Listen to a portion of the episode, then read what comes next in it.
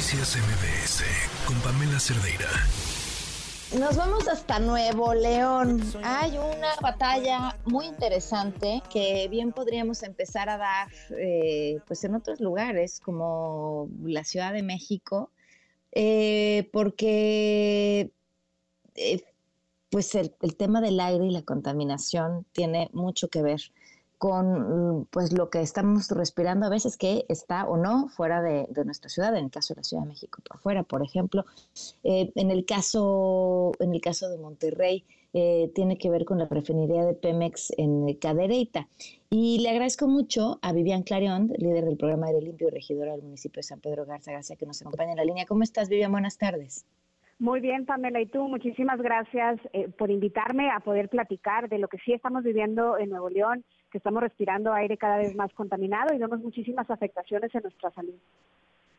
A ver, eh, los datos que dicen, o sea, cuánta de la contaminación que hay de lo que están respirando es responsabilidad justo de la refinería. Mira, acaba de salir un, último estudio que el dióxido de azufre que tenemos aquí en toda la, lo que es la cuenca atmosférica cerca del 96% viene de, la petroquímica y mucho viene de la refinería.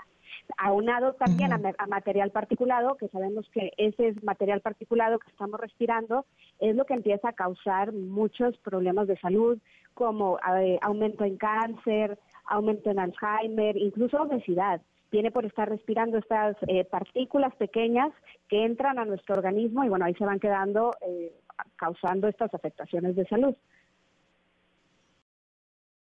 Eh, llama mucho la atención que están buscando juntar firmas para ir a una consulta y a través de una consulta poderla cerrar. Eh, ¿Puede tener una consulta ese alcance jurídico?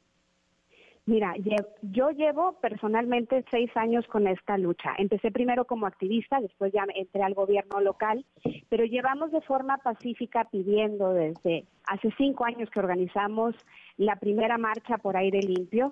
Eh, que hagan que la refinería cumpla los estándares de, cuidado del medio ambiente para que vayan bajando estas emisiones. Sabemos que Pemex acaba de adquirir justo el año pasado una refinería que está en Estados Unidos.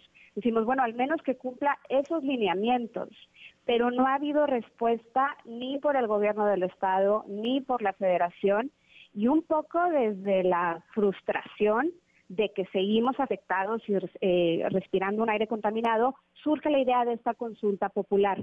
La consulta se presenta ahí en la Cámara de Diputados porque ahí es donde está la autoridad eh, que tiene la capacidad de cerrar la refinería y entonces al hacer esta consulta popular y juntar el número de firmas y el número de personas que están votando, sí es vinculante y tendrían que cerrar las operaciones de la refinería en el estado de Nuevo León, que esa es la pregunta.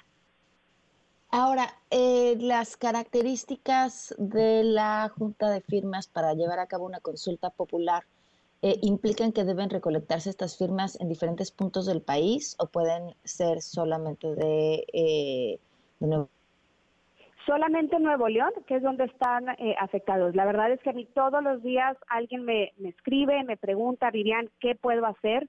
Si es algo notorio, eh, lo sufrimos todos, es un constante, si algún día vienes aquí a Nuevo León, eh, pues ojalá vengas en el verano, porque todos los inviernos es lo mismo, eh, se ve una nata de mugre en el aire que estamos respirando. Justo el año pasado hubo un problema en la refinería que en la madrugada toda la ciudad se llenó de un olor asqueroso, que todo, empezaban a decir que olía pipí de gato, y se veían nubes gigantes amarillas que salían de la refinería y las autoridades nos decían que era eh, vapor de agua cuando se veía claramente negro. Entonces, desde entonces seguimos trabajando y presionando sin quitar el dedo del renglón y viene esta idea jurídica de, de, presentar la consulta popular. El año pasado presentamos también un amparo y eso sigue avanzando, pero esta consulta ha tenido una buena respuesta porque son 88 mil firmas que tenemos que juntar del Estado de Nuevo León para que entonces mm. el INE empiece ya a hacer la consulta popular.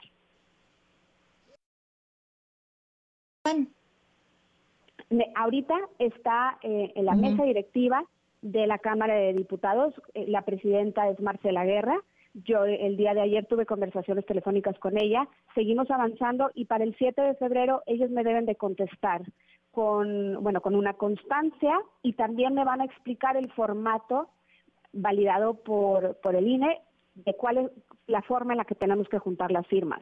Y estamos invitando a voluntarios para que juntemos todas las firmas. Tenemos varios meses para, para juntarlas. Después el INE los va a validar, que sí son eh, personas que están en la lista nominal del Estado de Nuevo León. Y entonces el INE es quien organiza la consulta. Ok, pues estamos atentos. Será sin duda un tema muy interesante. Muchísimas gracias. No, hombre, gracias a ti, Pamela. Bueno, y al pendiente para con las próximas noticias de cómo vamos con esta consulta para poder este, cerrar la refinería y que podamos empezar a respirar aire limpio acá en Nuevo León. Gracias, muy buenas tardes. Igualmente. Noticias MBS con Pamela Cerdeira.